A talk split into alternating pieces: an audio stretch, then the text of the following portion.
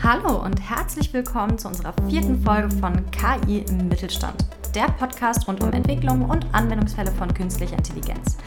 Wir sind Robert und Svenja und arbeiten beide im Vertrieb im Berliner Startup Kineo. Wir sprechen tagtäglich mit Unternehmen aus verschiedensten Industrien und kriegen dadurch einen breiten Einblick in die unterschiedlichsten Anwendungsgebiete von KI, die wir mit euch teilen möchten. In dieser Folge wird es besonders spannend, denn wir befassen uns mit einer Branche, die in Zukunft wichtiger wird denn je, der Energiebranche. Wie wichtig die Vorhersage der Energienutzung für Netzbetreiber ist und welchen Einfluss äußere Umstände wie beispielsweise das Wetter haben, erfahrt ihr in der heutigen Folge. Viel Spaß!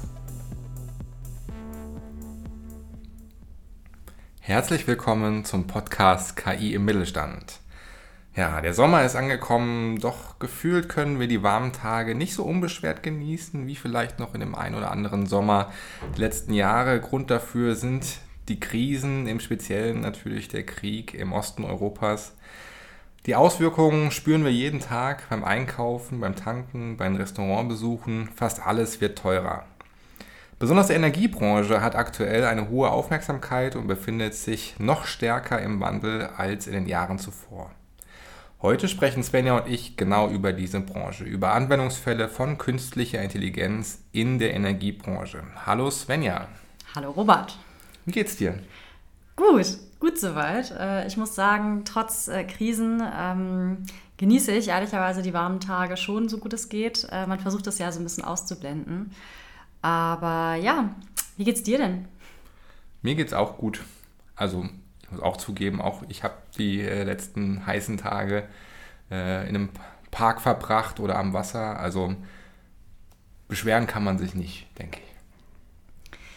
Ja, ich würde sagen, ähm, bevor wir auf das ganze Thema KI in der Energiebranche einsteigen, ähm, lass uns doch mal, wie es jetzt mittlerweile ja schon fast Tradition bei uns ist, ähm, auf das Feedback eingehen, das wir in den vergangenen Wochen wieder erhalten haben zu unserer letzten Folge oder beziehungsweise zu unseren letzten Folgen. Was erreicht uns da?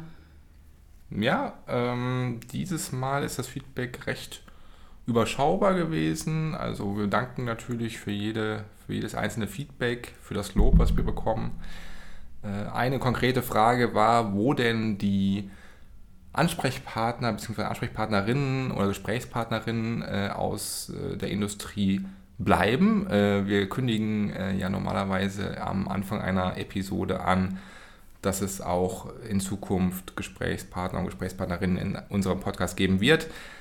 Das ist auch in Planung, bitten da ein bisschen um Geduld. Die Terminfindung ist nicht so ganz einfach und auch gerade die mittelständischen Unternehmen, mit denen wir in Kontakt stehen, die haben natürlich auch gerade ja, das ein oder andere oder die eine oder andere Herausforderung, die sie leider im Moment priorisieren, nachvollziehbarweise. Aber äh, die, diese Dialoge mit den Unternehmen, die kommen bestimmt. Genau. Ich würde vorschlagen, wir können loslegen. Svenja, hat es denn ähm, bestimmte Gründe gehabt, dass du dir diese Branche ausgesucht hast, beziehungsweise was fasziniert dich denn auch an dieser Branche?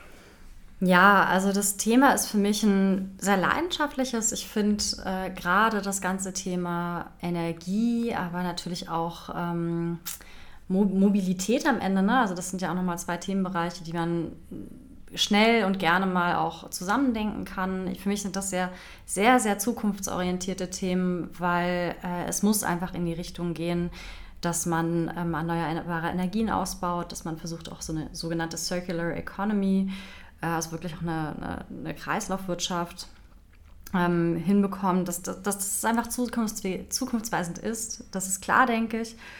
Ähm, und von daher steckt da einfach ein ganz, ganz großes und hohes Maß an persönlicher Leidenschaft und persönlichem Interesse hinter. Und wir hatten ja auch schon mit einigen Energieunternehmen bzw. Unternehmen und Organisationen, die sich halt mit dem Thema beschäftigen müssen und wollen, ähm, schon Kontakt. Und das waren für mich immer enorm spannende Gespräche. Und deswegen, gerade auch angesichts der aktuellen Situation, dachte ich, passt es doch sehr, sehr gut in unser Podcast-Format. Du sprichst es an, die aktuelle Situation. Was passiert denn gerade in der Branche? Was, wie kommt es zu dem Aufschwung? Ja, also der Aufschwung war schon vorher da, das muss man sagen. Also auch schon vorher, vor Corona, hatte äh, ja die Bundesregierung auch das Ziel, dass man bis 2035, äh, dass der Strom dann in Deutschland fast vollständig durch erneuerbare Energien erzeugt werden soll. Ähm, mit der Corona-Krise ist äh, noch mal mehr bewusst geworden, wie, wie wichtig das ganze Thema ist. Viele Leute, die im Homeoffice plötzlich waren, ähm, zu Hause auch noch mal deutlich höher oder, oder andere Energiekosten hatten. Und jetzt im Zuge der Ukraine-Krise ist der politische Druck auch einfach noch mal mehr gestiegen. Ähm, von daher nimmt es gerade alles ordentlich äh, an, an Aufwind an und das merken wir auch bei den Unternehmen, mit denen wir sprechen.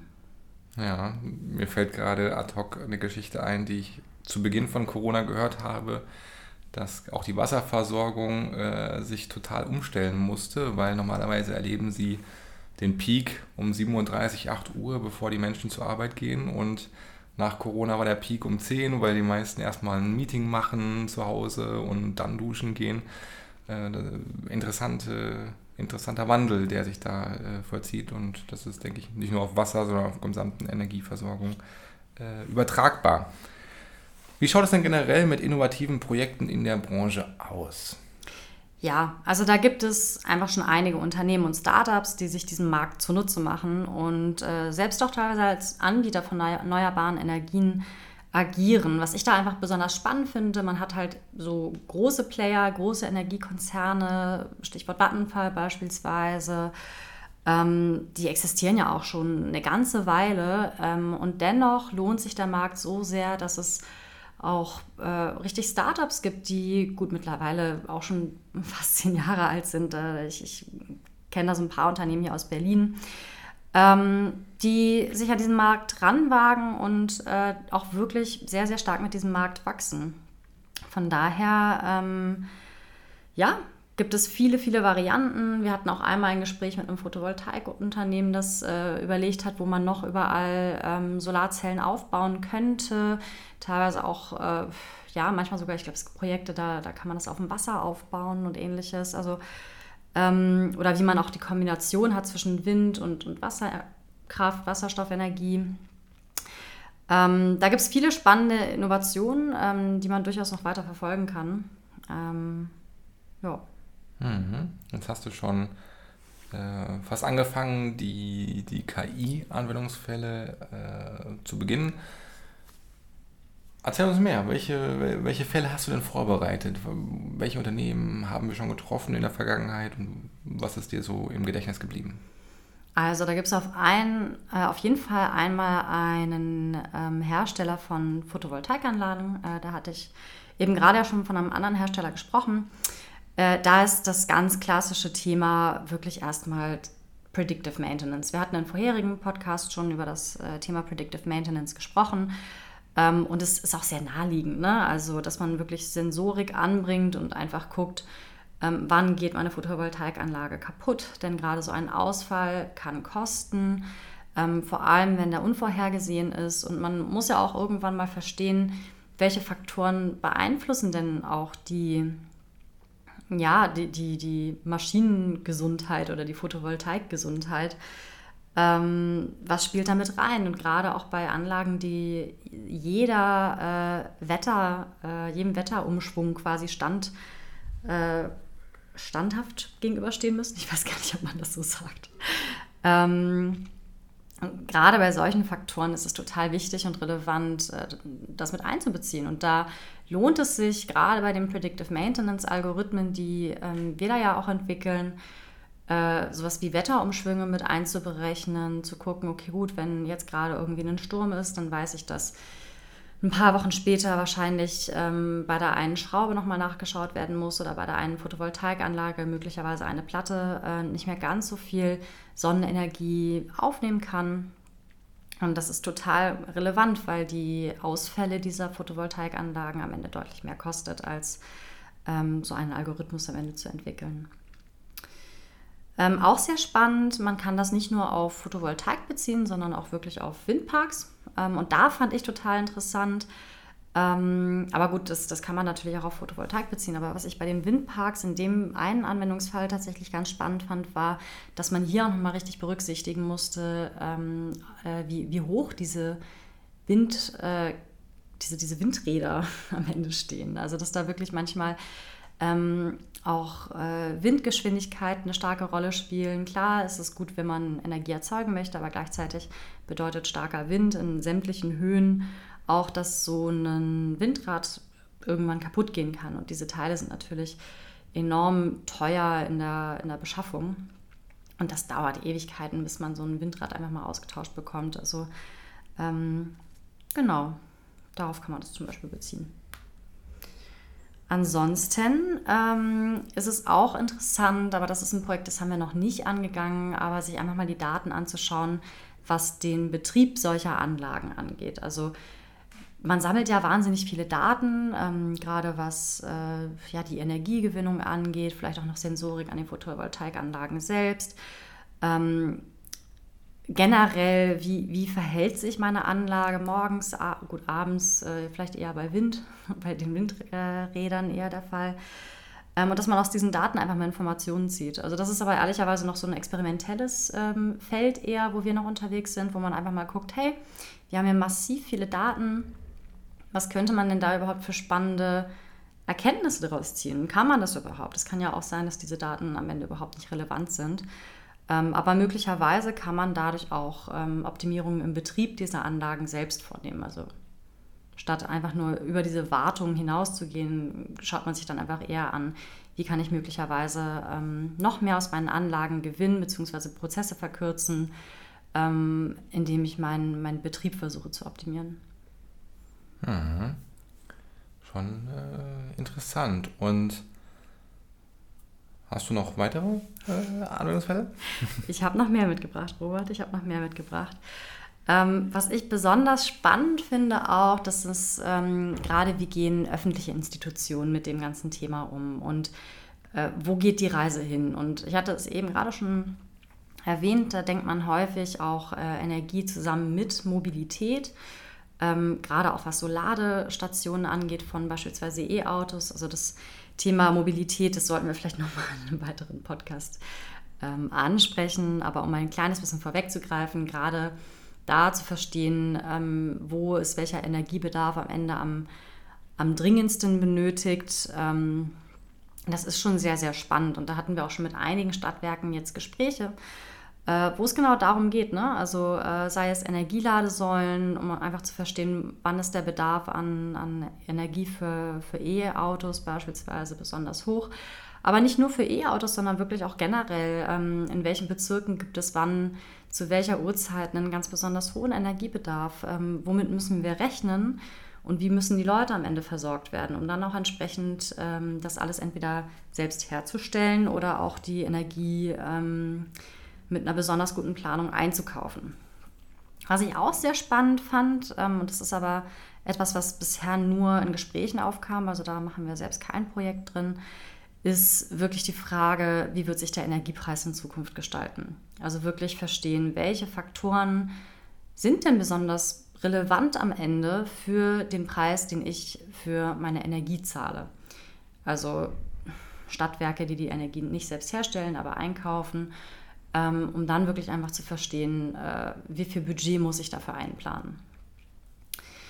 Was ich auch ähm, total faszinierend finde, auch eine Herausforderung, vor denen Stadtwerke stehen, aber auch netzbetreibende Unternehmen, die sowohl das Netz stellen als auch teilweise die Energie selbst produzieren, ist die Frage, wie hoch wird meine Netzauslastung sein? Und äh, da ist es eigentlich ganz interessant. Mh, hm, wenn du die Netzauslastung übersteigst, also wirklich zu viel Energie am Ende einfach produzierst, dass du dann einfach Strafen zahlen musst dafür, dass du über diese Netzauslastung, über dieses Limit, das eingeplant war, ähm, hinausgehst.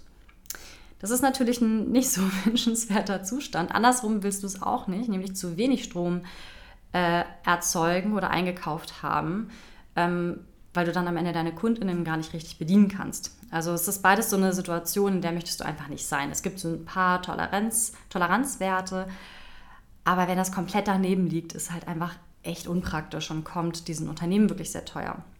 Und was man da machen kann, ist, dass man wirklich von zwei Seiten an diese Herausforderungen herangeht. Die eine hatten wir eben gerade schon angesprochen, das ist ähm, gerade die Richtung, dass du sagst, okay, ich versuche vorherzusagen, wie viel Energie am Ende gebraucht wird, in welchem Bezirk. Und dann kann ich verstehen, wie ist das Verhalten meiner KundInnen, ähm, wann wird besonders viel gebraucht, wann weniger und das spielt natürlich alles in die Planung mit rein. Gleichzeitig kannst du diesen Fall aber auch noch, und, und ist es sogar notwendig, das auch noch bei der Energiegewinnung einzusetzen. Nämlich, ähm, indem du vorhersagst und versuchst vorherzusagen, ähm, wie viel Strom du am Ende erzeugen wirst. Also wie viel Sonne, wie viel Wind wird es wahrscheinlich geben und auch hier kann man wieder hervorragend auf Wetterdaten zurückgreifen. Welche Wetterdaten sind relevant? Also welche Vorhersagezyklen lässt man einfließen? Ja gut, ähm, da ist es vor allem relevant, recht, äh, also so genau natürlich wie möglich zu sein. Und die Wetterdaten sind teilweise ja, ja bis zu fünf Tage schon noch sehr genau. Aber ja, ab einer Woche wird es dann schon manchmal ein bisschen schwierig. Aber da fließt dann rein die Windstärke natürlich, ne? sowohl für äh, Energie, die du aus dem Wasser beispielsweise ziehst, aber natürlich auch aus Wind. Ähm, die Sonneneinstrahlung, wird es bewölkt sein oder nicht bewölkt? Ähm, Wenn man es schafft, du hattest vorhin bei einem Photovoltaikanbieter auch äh, angesprochen, wo platziert man diese Anlagen auch perspektivisch, welche Hänge sind geeignet, welche, ja, welche Postleitzahlgebiete in Deutschland, wo eben auch extrem viel Sonne herrscht. Das ist ja auch hochvariabel, nicht nur einfach man denkt ja in Deutschland, Südwesten ist sonnig, Norden wolkig, aber so, so einfach ist es ja nicht. Ähm, dann kann man bestimmt noch viel, viel effizientere Anlagen bauen, als bis dato überhaupt entstanden sind. Was glaubst du, was äh, diese datengetriebene Betreuung von solchen Projekten, wie viel Potenzial könnte das haben? Also ich weiß, du weißt, ist nicht bestimmt aus irgendeinen Daten, aber was schätzt du aus dem Gefühl heraus? Oh, ich glaube, da steckt schon sehr viel Potenzial hinter. Also alleine, wo du eben gerade das mit den Postleitzahlen meintest, wenn man auch noch anfängt, demografische Zahlen mit einzubeziehen, wo sitzt welche Bevölkerungsschicht, in welchem Alter, ähm, das sind ja alles Daten, da kannst du ja massiv viel draus ziehen, auch einfach wie, wie Menschen sich verhalten. Ne? Und das äh, spielt dann auch nochmal mehr mit rein ähm, in das ganze Thema Mobilität irgendwann auch Infrastruktur. Also wenn du mal anfängst, diese ganzen Daten auszuwerten und zu verstehen, wie verhalten sich Leute ähm, einfach von, von der Art und Weise, wie sie sich durch die Welt bewegen, sage ich jetzt mal, äh, da kann man schon sehr viel Optimierungspotenzial draus schöpfen. Ähm, das geht ja dann in ganz viele verschiedene Richtungen, irgendwann ja auch in Richtung, also wenn man ganz abdriftet äh, und, und, irgendwann überlegt, okay, vielleicht gibt es ja auch irgendwann ähm, eine Drohne, die dir irgendwie Essen irgendwo hinfliegt, weil sie weiß, äh, zu der Uhrzeit bist du wahrscheinlich zu Hause oder was weiß ich, PostbotInnen, elektronische Postboten, die ähm, einfach zu einer bestimmten Uhrzeit nur noch liefern, weil man festgestellt hat, äh, zu der Zeit ist die Wahrscheinlichkeit am höchsten, dass du zu Hause bist, weil da die Energiekosten relativ hoch sind. Äh, muss man natürlich auch, ich glaube, das ist dann auch wieder so ein Punkt, wo es dann ähm, schwierig wird und das ist auch etwas, was wir in den Gesprächen merken.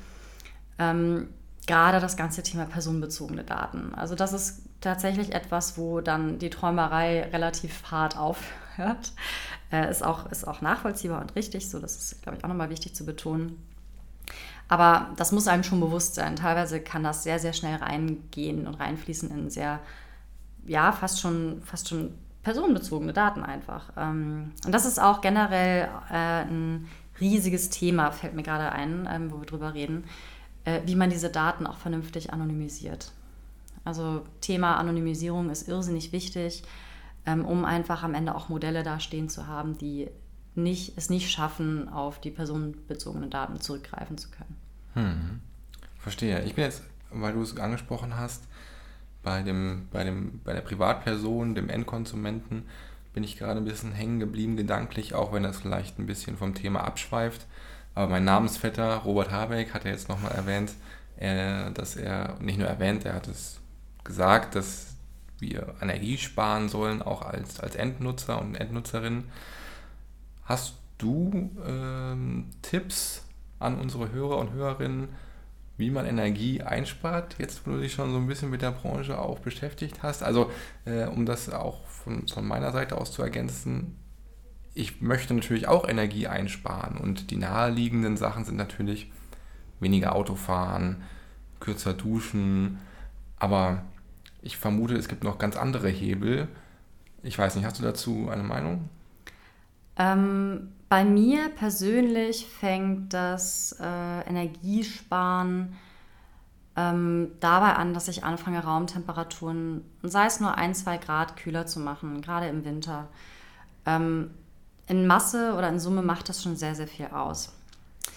Bei mir fängt es auch an tatsächlich mit dem Autofahren. Ich selbst habe jetzt hier in Berlin kein Auto. Man ist hier wahnsinnig gut mit den öffentlichen Verkehrsmitteln und auch dem Fahrrad angebunden. Äh, aber gerade so für mich das Naheliegendste ist auch einfach dann, äh, ja, einfach auch auf Autobahnen jetzt vielleicht nicht einfach zu schnell zu fahren. Ich denke mal, das macht auch schon einen großen, einen großen Hebel aus. Ähm, ist aber eine gute Frage, wie man das im Alltag noch äh, schaffen kann. Ich glaube, das sind so Themen, ähm, den Ofen beispielsweise nicht vorheizen, weil die Sachen genauso gut im Vorfeld, während der Ofen schon hochfährt, ähm, eigentlich schon die Sachen anheizt. Also ich habe meinen Ofen nie vorgeheizt ähm, und spare dadurch Zeit und vor allem auch Energie. Und dann genau das, was du meintest, ne? also vielleicht ein bisschen kälter duschen. Aber ich persönlich muss gestehen, ich finde es ähm, ziemlich schwierig im Alltag, äh, noch mal mehr Energie zu sparen. Ich glaube, wo man ganz gut ansetzen kann, ist vielleicht noch im Büro. Also das äh, haben wir ja jetzt auch gerade erst gemacht, dass wir die Raumtemperatur einfach ein paar Grad runtergesetzt haben. Wobei man da auch aufpassen muss, ähm, das ist dann aber nochmal ein anderes Thema. Äh, die Standardraumtemperatur ist vornehmlich an Männern orientiert, also an der männlichen Wohlfühlkörpertemperatur. Das heißt, Frauen frieren schneller. das heißt, vielleicht sollte man ähm, da nochmal in einen gemeinsamen Dialog gehen, welche Raumtemperatur im Office am Ende die optimalste ist und ob vielleicht ein, zwei Grad für alle Office-MitarbeiterInnen ähm, die passende ist. Aber das war jetzt ein, ein kleiner, ein kleiner äh, Ideen- und Gedankenausflug. ja, jetzt wo ich drüber reflektiere, denke ich auch manchmal, wie ironisch das manchmal ist, die letzten ähm, Jahre oder letzten zwei, zwei Jahre sollten wir so viel wie möglich lüften, haben wahrscheinlich immer gleichzeitig immer noch ein bisschen die Heizung angehabt. Jetzt am besten weniger lüften, um weniger Energie zu verschwenden. Also äh, unser Verhaltensmuster ändert sich wahrscheinlich äh, von Jahr zu Jahr ab jetzt. Also ja, kann man bestimmt noch viele, viele Stunden drüber diskutieren, aber ich fand es interessant, deine Gedanken dazu zu hören. Braucht man vielleicht auch einfach innovative Technologien, die äh, beides in einem äh, vereinen. Eine Art Lüftungsroboter, der die Raumtemperatur gleichzeitig auf einem Optimum behält. Stichwort künstliche Intelligenz. äh, ja, super. Und das waren jetzt schon eine Reihe von Geschichten zum Thema Anwendungsfälle von künstlicher Intelligenz in der Energiebranche. Aber hast du noch ein letztes Ass im Ärmel oder waren das die Geschichten, die du vorbereitet hast? Zwei Geschichten wollte ich tatsächlich gerne noch erzählen. Ähm, eine ganz, ganz kurze, äh, aber fand ich auch spannend, äh, je mehr wir uns auch mit Unternehmen aus dieser Branche beschäftigt haben. Es gibt einfach auch Unternehmen, die nicht nur Solar- und Windparks, ähm, also Energie dadurch gewinnen, sondern es gibt auch wirklich dedizierte Unternehmen, die sich ums Betreiben dieser Anlagen kümmern. Und auch da ging es wieder um das ganze Thema, wie verwende ich die Daten wirklich am optimalsten und wie schaffe ich es, ja, in meiner Betrieb Betriebsführung am Ende wirklich ähm, perfekt zu werden. Also sei es wirklich von ähm, der Art und Weise, wie ich Energie gewinne, wie ich vielleicht gewisse Prozesse auch vor Ort in dem Park selbst handhabe, die Wartung durchführe, aber das ist wirklich immer noch so ein großes, großes offene Fragezeichen, wo man jetzt auch einfach versucht, äh, innovative Ideen voranzutreiben. Finde ich immer noch sehr spannend, weil ich habe vorher nicht gewusst, ehrlicherweise, dass es Unternehmen gibt, die Energie gewinnen, aber diese Parks teilweise gar nicht selbst betreiben. Also nochmal aus einer ganz anderen Brille. Was ich auch sehr spannend fand, und das ist ein Anwendungsfall, den findet man nicht nur in der Energiebranche. Gut, alle Anwendungsfälle, die wir jetzt gerade genannt haben, sind von der Logik her, viele Ähnlichkeiten finden wir in anderen Industrien auch. Ähm, aber das ist vor allem auch so das ganze Thema äh, Churn Prediction, also die Vorhersage, wann merke ich, anhand welcher Signale, dass meine KundInnen mir abspringen. Also, dass die einfach meinen Vertrag kündigen oder äh, ja, nee, also viel, viel mehr Optionen gibt es da teilweise gar nicht, ähm, außer du hast ein Unternehmen, das ganz komplizierte Energieverträge anbietet. Aber in der Regel sind die Energieverträge immer sehr eindeutig. Aber es ist doch häufiger, als man denkt, die Herausforderung, dass Kundinnen einfach, obwohl das ganze Thema erneuerbare Energien ein absolutes Trendthema ist und äh, immer größer wird, dass dir die Leute trotzdem abspringen. Und da ein Verständnis zu schaffen, woran so etwas liegen könnte in der aktuellen Situation und auch bei der Beliebtheit, die erneuerbare Energien aktuell gewinnen, ähm, das ist auch ein, ein großes, großes Thema. Hast du noch, noch was zu ergänzen oder nähern wir uns dem Ende dieser Folge? Ich habe nichts weiter zu ergänzen, ähm, außer du hast noch den einen oder anderen Fall, der dir jetzt noch mal ins Auge äh, gesprungen ist oder in den Kopf gekommen ist. Ähm, aber das waren jetzt erstmal von meiner Seite aus die Anwendungsfälle oder die Bereiche, die ich teilen wollte. Gut, wenn du mich fragst, also ich habe noch äh, ein, zwei Geschichten, die, die auch in meinem Hinterkopf sind. Deutschland hat ja im Großen und Ganzen immer noch das Problem, dass wir im Bereich Digitalisierung im, Bereich, äh, im Vergleich zu zum Beispiel den skandinavischen Ländern deutlich zurückliegen. Skandinavische Länder haben digitale Zähler, wo die, wo die Zählerstände automatisiert an die Energieanbieter äh, kommunizieren und die Zählerstände eben übermitteln. Wir haben in der Regel immer noch analoge Zählerstände, müssen regelmäßig unserem Energieversorger die Stände übermitteln. Und das führt wiederum zu einem neuen Anwendungsfall von künstlicher Intelligenz, weil wir haben ein, ähm, ein Unternehmen, mit dem wir arbeiten, die im Bereich Customer Support tausende, aber tausende E-Mails pro Tag bekommen, manchmal mit ganz primitiven Anliegen wie Adressänderungen oder neue Bankverbindungen, aber oft nutzen die Nutzer eben auch nicht nur den Online-Zugang zum Aktualisieren der Zähler, sondern schicken einfach den Zählerstand per E-Mail. Also kommt, kommen diese Zählerstände in den gleichen Funnel wie alle anderen Anliegen. Und hier hat uns dieses Unternehmen gebeten, einen, einen Algorithmus zu entwickeln, der filtert und äh, vor allem die Zählerstände raussucht und diese auch automatisiert im System hinterlegt, sodass am Ende so 20, 25 Prozent der ganzen E-Mails automatisiert ausgelesen werden konnten, was natürlich diesen Customer Support entlastet hat. Und ähm, ich finde diese Geschichte interessant, weil es irgendwie so ein hausgemachtes Problem ist. Hätte man längst digitale Zählerstände, bräuchte man gar nicht diese, diese KI-Lösung. Aber ja, wie findest du die Geschichte? Ich finde es ich, ich lustig. ich finde es tatsächlich lustig, weil exakt das, was du sagst, ähm, hätte man da früher reagiert, sicherlich, dann wäre man da auch deutlich weiter. Aber das kann man, glaube ich, zu vielen Bereichen sagen. ja, sehe ich auch so. Prima. Ja, ich glaube, wir nähern uns dem Ende.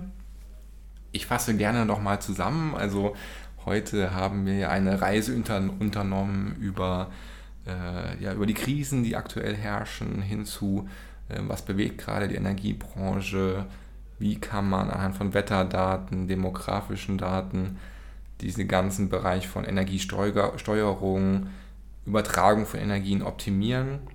Wir haben darüber gesprochen, dass wir kürzer und kälter duschen sollten, dass wir vielleicht in die Raumtemperatur etwas sinken, dass die auch äh, genderspezifisch vorgegeben wird äh, in der Regel. Das ist auch für mich neu gewesen interessanter Inhalt und ja, wir freuen uns auch auf die nächste Folge. Generell möchten wir natürlich nochmal erwähnen, wenn ihr Feedback habt, sendet uns das gerne über, über Instagram, wo wir sind, mit dem Kineo AI Account. Dann könnt ihr uns über LinkedIn schreiben und äh, hinterlasst gerne eine Bewertung. Weitere Infos findet ihr in den Show Notes. Und ja, ich glaube, das war's von meiner Seite. Hast du noch ein letztes Wort? Ja, ich möchte mich auch nochmal bedanken. Generell wirklich ein sehr, sehr spannendes Thema. Mit Sicherheit auch nicht das letzte Mal, dass wir energiebezogene Anwendungsfälle besprechen werden. Und ich freue mich dann schon auf die nächste Folge.